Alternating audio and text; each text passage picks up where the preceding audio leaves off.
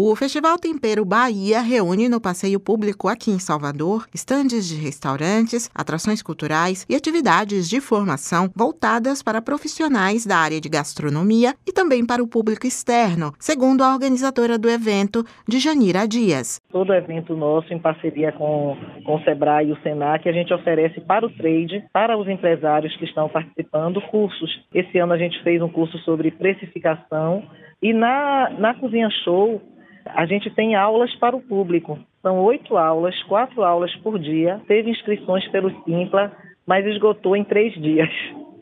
Então, é, as pessoas que quiserem assistir essas aulas, que as aulas são gratuitas, podem ir, porque muitas vezes as pessoas é, se inscrevem e não vão, né?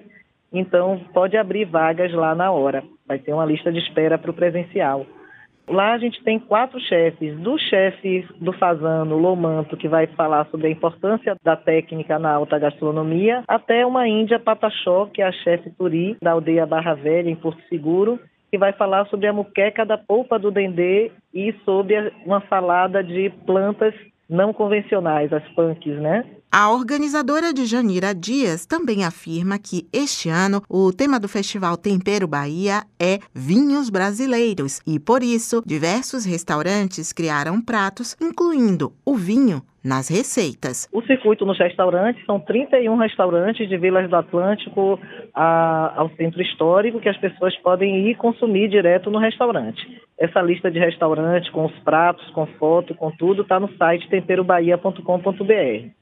E nesse próximo final de semana, dias 27 e 28, no passeio público, você vai ter atrações diversas de shows instrumentais, a espaço infantil, a cozinha show e também as estandes de gastronomia que vão estar lá, né, como Casa de Teresa, Paraíso Tropical, que aí vão estar oferecendo comidinhas né, é, para um evento assim de rua, para um evento no parque. Lá no passeio público é de 11 às 20 o acesso é gratuito, com capacidade limitada, né? O festival também tem a participação da enóloga Natália Paz. Ela acredita que o evento é uma oportunidade de adquirir conhecimentos sobre a qualidade da produção nacional de vinhos. No caso dos produzidos na Bahia, ela destaca aqueles que são feitos na região do Vale do São Francisco e suas múltiplas possibilidades de harmonização com a nossa gastronomia tradicional. Tem se destacado a região do Vale do São Francisco, Morro do Chapéu. Essas uh, regiões elas têm um, uma peculiar diferença em, em, que a gente consegue duas safras e meias anuais, né? O que é muito incomum em outros lugares e a gente consegue elaborar durante todo o ano o vinho vinho, o vinho